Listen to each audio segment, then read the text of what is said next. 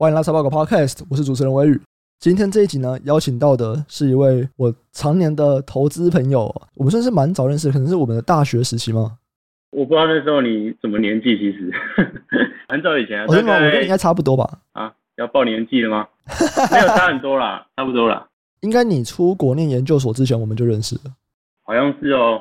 对啊，对啊。这位叫 Thomas，那 Thomas 他后来出国念了商管学院的研究所。然后回来以后，还有在上市公司做财务相关的职位嘛。然后现在在一间企业里面也是做财务相关的工作。他所在的产业是在高尔夫球这个产业。之后也会有一集来跟他聊高尔夫球这个产业。那这一集呢，来跟他聊投资人这个角度的面向。Thomas，你可以先跟听众问声好吗？大家好，我是 Thomas。我现在有自己经营一个 Thomas Lee Sharing 是脸书的粉专。我大概是。二零一一年开始进入股市吧，在股市的期间大概十年左右，跟微雨差不多啊。然后一开始就是从价值投资的角度来学习投资，没有碰过技术分析，也没有碰过筹码分析。Facebook 这个粉专大概是我二零一三年开始经营。那那一年我因为兵役跟美国硕士那边开学的时间有点冲突，延一年才能入学，所以我就利用那一年读很多有关价值投资的书。那我觉得读的东西很多。想要记录一点什么，所以就创了那个粉砖，直到今天就依然不断在这个投资的路上面学习，一直试图想要摸索符合自己的一个投资方式。那你说你从一开始就是在接触价值投资嘛？那价值投资也是有蛮多不同的类型，你会怎么样去描述自己的投资风格呢？也没什么特别啊，主要就是等优质的公司因为某一些外部因素。股价下跌，然后来看有没有机会吧。所以大部分筛选股票都挑那种近期可能跌幅比较大的，然后看有没有投资的机会。我不会单纯因为它估值回调而投资，我会希望它是一个往后长线还是成长的股票。不过这个就是有一个演变过程，我不是一开始就这样投资。我们从你最早好了，你最早是怎么接触投资的？那中间又是怎么样的演变到现在这个地方呢？大二的时候吧，那时候刚好我们政大财管系有个教授带我们认识巴菲特，那时候我就觉得很有兴趣。那大学时期，因为我读的是气管，所以就从初会啊、投资学那些基本的分析，算是往后学习一个基础啊。不过那时候还不知道自己对投资有兴趣，都是在慢慢上课啊、慢慢看书的过程中，觉得诶，我对这一块蛮有兴趣，想继续钻研。所以刚开始投资，其实我回去看我对账单。那时候投资蛮没有一个逻辑的啦，蛮杂乱无章的，所以一开始进入股市也没有一个标准。我是觉得投资就是看模仿吧，学习过程 follow 不同的投资人。那二零一三年开始经营粉砖嘛，其实那时候 Facebook 才刚刚起来，那大部分网络上也没有什么投资的资讯。那我就是慢慢建立粉砖，那在网络上认识一些人，雷浩斯算是那时候影响我比较多了。那他的书跟文章，其实我觉得他把一个模糊的概念讲成一个清楚的架构，这个能力我觉得蛮强的。所以我一开始学习，其实我在他身上学到一些投资的架构，像拆解 ROE 啦，或是找一些 value driver 这样子。那第二个阶段，我就开始读很多 paper，就是比较偏量化了。这边代表投资人可能是像 Tobias。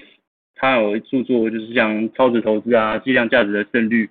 其实这一段时间我也看蛮多你们的文章，因为你们文章也会有很多相关的介绍嘛，像因子投资啊，或是像内部人买进的研究，这些我都会看。但这段时间其实还没有一个架构，就算是填补我投资的一些零碎的知识。那第三个阶段比较接近我现在的，就是我会投资一个它长期是有成长的公司，投资期间会拉长一点。我其实一开始会很在意，就是 PE 高低啊，或者 PB 高低这一些。那我希望未来可以跳脱这样的思考，专注或是找到那些真正厉害的创业家吧，真正能创造长期复利价值的这种企业。了解。所以你现在的做法，你会想要找的是可以长期成长的公司，希望啊之后可以慢慢的去淡化 PB 啊、PE 啊这些估值的指标。是。会有这样的影响，也是因为看了几个，像我最近我比较喜欢看的就是那个 Chris Mayer，他有一本著作是 Hundred Baggers，还有一本中文著作叫《非典型经营者的成功法》。如果你去看那些长期翻倍涨的股票，其实很多东西是当下你没办法用数字看出来的嘛。一定是你从质化方面，例如说这个管理层优秀，或者是它的产品够优秀，在一个潜力还非常大的市场里面，它才有办法创造倍数成长的股票。那我自己过去几年经验投资起来，如果你太在意估值，其实某种程度也限缩你潜在报酬的大小了。如果还要提另外一个影响我比较大的投资人，可能是一个印度投资人叫 Safa Nivishak 吧。他的投资方法其实就是投几个好的，然后长报，其实绩效这样也就会很好了。了解，所以帮的这些人，然后这些书影响到你投资风格，所以觉得说，哎，你现在就是想要买一些真的是长期，甚至像那个 One Hundred Baggers 一样，就是可以涨一百倍的这种股票。是，如果你的目标放在这边的话，你会觉得台股跟美股有差异吗？因为很多人说美股的跑道比较长嘛。我觉得的确是这样子。你去看有一些美股它的财务数据好了，都是那种一直往上那种，可是，在台股可能波动会大一点。我目前我还是只有主要投资在台股啦。我觉得这个转换过程一定不会说很顺啊，不会昨天还是以 PE 为主进入股市，隔天你就有办法跳脱到你相信管理层，你相信他的产品在长期有办法复利成长。我觉得这个转变可能不会那么顺，所以我自己是慢慢一步一步来，就是先把你投资的周期拉长，你不要因为这个股票明年或者是在半年里面它的表现不会很好，你就错失这样的投资机会。如果你觉得它本质是好，然后再往更深的地方看，而不是直接跳到哪一步，直接跳，我觉得是对我现在来说是有困难。我还是想要再问一下，如果你觉得你现在是很在意估值的。然后接下来想要尝试那个方向是比较不在意估值的，比较在意的是长期成长性。你为什么会有这种想要换的念头啊？虽然说你刚刚提到了有一些书啊，有一些人影响你，但是你目前的方法有什么问题吗？比方说你是想要有更好的绩效吗？还是你是想要更节省时间？还是有什么样的好处让你觉得哎，可以转往那个方向？主要是想要有什么目的呢？我觉得举去年二零二零年。全球市场遇到疫情的关系大跌，后来再涨回来这个例子好了。我觉得我们在经济周期里面，其实都有背后一个大的 trend 在驱动我们整个经济的发展。那如果这时候我因为某一些股票它可能在短期里面被贱卖，那我买，然后希望半年一年它可以回到过去的水准。我自己投资的几家公司。如果不是那一种，它未来长期还有很大的 potential 的公司，你会发现它的确会回来，但是它的涨幅绝对不会比那些优质的公司来好得多。所以说你可以赚到钱，但是如果你投资在好的公司里面，每一个市场的下修，或是面临每一个系统风险的时候，这些公司在后市它会爬得更好，涨得更快。所以我觉得，我如果太专注这个估值的话，其实是 miss 掉这些机会的。所以你觉得说，更多的研究好公司，你发现在这种大跌的时候，这些优秀的公司回来速度会比较快，而且涨的也涨得比较多。对，因为其实股市虽然说短期不是体重机，是这个投票投票机，但是这个还是非常重要啊。那你之前啊有在另外一家上市公司做过财务相关的工作嘛？那你现在应该也是在做财务营运相关的工作。这些经验呢、它有影响到你的投资方法吗？因为大部分投资人是站在外部的角度去看公司内部嘛，对，我们都不是公司内部人，我们是从外部角度看公司的财报啊，看公司的新闻啊，去分析一间公司。那你是在你服务的那几家公司里面，你会从公司的内部角度，你可以有一个内部角度的观点来看公司。那这两个东西其实蛮不一样的、所以我蛮好奇说，你这种。在公司内部做财务的经验会影响到你的投资方法吗？之后我从美国毕业，回到那家上市贵公司，在那财务部待一年了。但老实说，我觉得那一年对我身为投资人影响不大。当时我主要负责的工作是 monitor 他们既有的长期投资跟股票部位。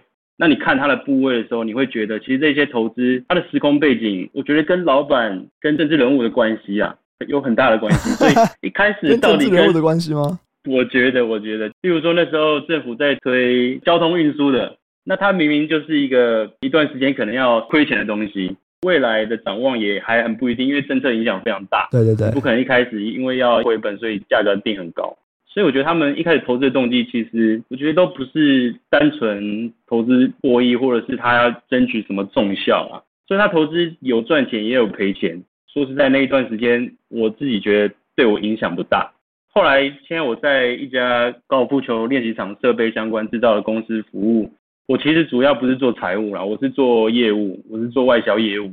这个部分可能在到时候讲高尔夫球产业的时候，我也会提到，就是其实我觉得我们相对外部市场的那种乐观度，我觉得会保守一点，然后也会看得长一点。如果你短期有一个爆单，或者是感觉下游在积压库存，你也不确定它的需求到底消不消得掉，这种时候，其实身为产业里面的人，我是觉得超过 EPS 成长的估值，我都是会有 question mark 啦。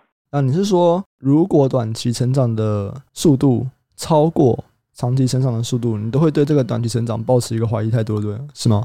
对，我是。就是你会觉得这个短期可能都不能持续吗？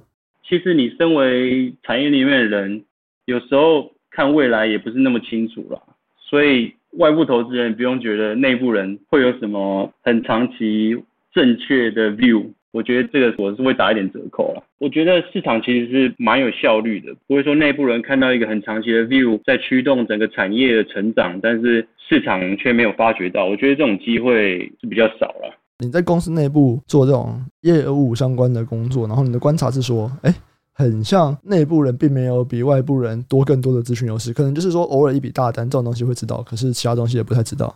对，或者是非常短期的。以我自己来说。我们二零二零年下半年其实就开始超忙，那时候可能市场还没有那么快啦，但是半年也市场估值大概也反映了。了解。我接下来我想来问一个东西，就是因为你不是有在秒投这个平台发文章吗？对。你一开始是怎么样接触到这个平台的啊？其实这个平台是深红介绍的嘛。嗯。他说看我没有兴趣在上面发表文章，他就是问你，然后你就答应了。对，我其实自己原本投资就有。写文章的习惯啊，那我想说也偷懒了一阵子，这或许是一个不错的那个 incentive，让我就是固定写。但我现在好像也拖了几个月，我不是每一笔投资都会写文章，主要还是看网络上面资讯多寡。如果网络上资讯分析文已经有 cover，而且写的蛮不错、蛮详尽的，我就不太会写。在网络上分享文章，基本上都是我觉得还可以的投资机会啦。基本上应该不会亏到大钱。如果看法有改变，或者是我真的有买那只股票，然后卖多，我都会在粉砖上面公布，然后算是记录一下自己的想法啦，也对有看这些文章的朋友负一点责任吧，我猜。虽然跟朋投资朋友一起学习成长啊。那你可以分享一笔你最近啊觉得最有收获的一个投资吗？我会讲银建股吧。我其实开始投资的时候，我最早心中的疑惑就是为什么银建股的 PE 可以这么低？那时候我第一笔买的是远雄，那时候它 PE 好像才七倍而已，因为那时候不会看银建股，所以那笔是亏钱的嘛。那二零一九年底的时候，那时候我一直找不到投资机会，就一直在想说要不要拓展自己算能力圈嘛。以前都没有碰资产股，嗯，所以那一年就开始学习投资银建股吧。其实银建股跟其他的股票。研究方法真的是蛮不一样的，银建股有很多额外的资讯，对，不管是看的角度或者要看的资料，其实都蛮不一样。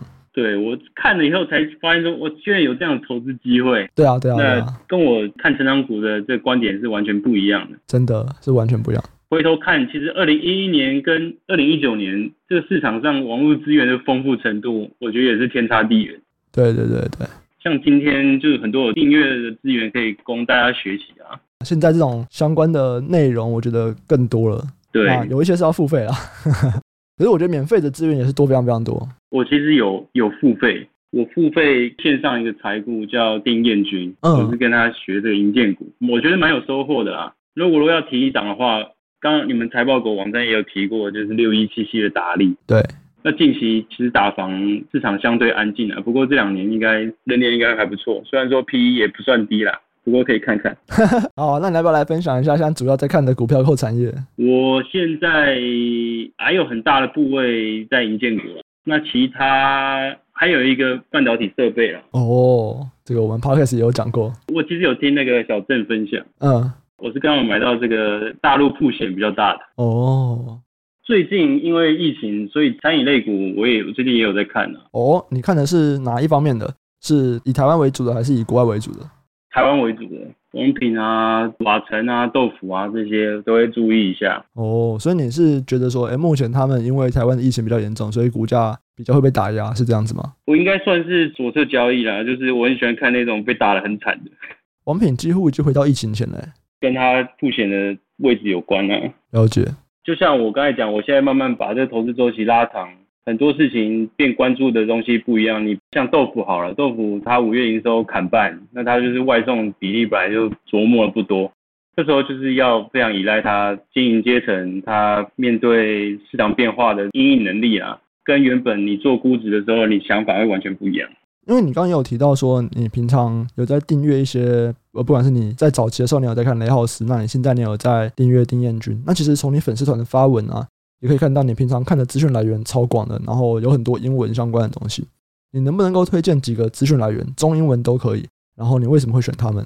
我现在应该应该没有中文订阅了，英文订阅最先就是阿瑶有介绍我那个 Value Investing World，他原本不用付费，后来我订了马上就要付费。对，你如果有付费，他每天都有很多素材文章啊。你如果是没有付费的，他其实一个礼拜也会整理一篇。那另外像 Tobias 的 q u i r e s Multiples 嘛，他每个礼拜会整理很多文章，Podcast 也有。我觉得你看久了就会知道你喜欢什么，你就再订阅他们就好了。那另外一个我蛮喜欢是那个 Rational Walk 整理的 Rational Reflections Newsletter，它也会有一些蛮有趣的东西。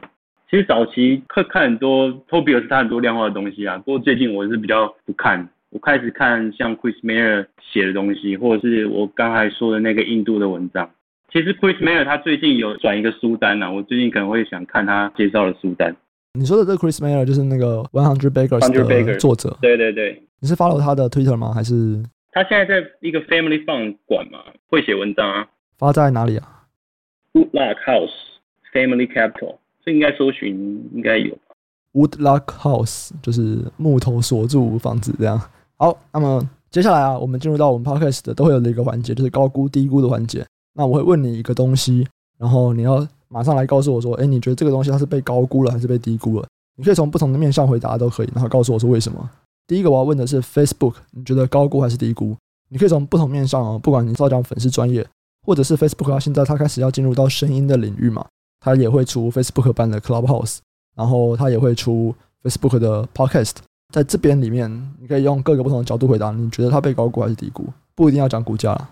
低估。为什么？我觉得它的平台已经建立起来，然后就像过去很多这些科技巨头过去成长的方式啊，就是 copy 嘛。那他们有更多的资源可以做更多的事情，我觉得他们还有很多发展可以做。所以你是看好这个科技巨头它的平台潜力？是。好，内线高估还是低估？高估。为什么？不知道我是不是对这个名词就是比较负面啊？但是我觉得真正的内线不会让你知道，那就代表说还是有一个叫真正内线跟假的内线，是不是？应该说内线长期没有用啊。以长期的角度来说，其实没有真的很强的内线，对了。对啊。但如果我们今天就是一直做短这样子内线会有用吗？当然有用啊。如果今天有人他就是可以一直拿到很多，那是不是这个方法可能还是适合他们？如果拿得到了，对对，当然这是犯法的，大家还是不要这样子以身试法。虽然台湾对这个的非常非常的松散，可是。至少法律摆在那边嘛，对，他们想要来抓还是可以抓得到的。好，研究所高估还是低估？高估。为什么？我去美国读书哦，最大的感觉就是台湾人其实蛮优秀的。哦，真的？为什么？为什么这么说？可能是我的学校不是 Harvard 吧？你是怎么讲？讲一讲，好像突然变低估。我觉得在那个投资的角度去念研究所，我觉得研究所是高估啦。但是你站在一个扩展你视野 experience 的角度，我觉得。还是有它的价值在，应该这么讲。所以这边是说，你像你这样子去海外念研究所，主要就是在认识更多的人脉这样子吗？对。所以你当时认识的那些同学，你现在还有在联络吗？有。我真的哦，像就是偶尔可能 Facebook 问一下近况这样子。我那时候认识了，应该说核心有大概三个好朋友，那后来都有联络了。一个在中国，一个在印度，一个是美国本地的人，有给你什么样的帮助吗？如果我们就很势利的讲，因为我们我在 Purdue 念 Finance，然后 Purdue 它是在一个 Indiana 的乡下，这一所学校强的是理工科，毕业以后，大部分的人应该是会去 Cummins 或是 Caterpillar 这样的公司做工作。所以你要在这个学校里面申请上 IB 类的工作，其实非常困难。那我这个美国同学，他就是非常想达到这件事，有点像 Vincent 的故事啊，他真的会每一天花时间 email 做 connection，然后如果有在 Wall Street 做出一点名头的效果回来，他真的会去 bar，然后遇那个人跟他聊天。他在这方面的 effort，我觉得是亚洲学生或者说台湾学生完全想不到的，这应该是文化冲击吧，对我影响蛮大的，就非常非常的积极这样子。对，人啊，人还是非常重要。我们亚洲学生就是他们每一天一早去 study room 学学科的东西，那他一早是去做 connection 先。做这种 connection，他们是真的有个策略吗？还是就是去试试看，就一直试一直试而已？一直试一直试。当然你要有一个好的 personality 啊，你不能让人家觉得很反感啊。我觉得他就是有这样的特质，那后来真的 end up 在一个做 bound 的 fund 里面。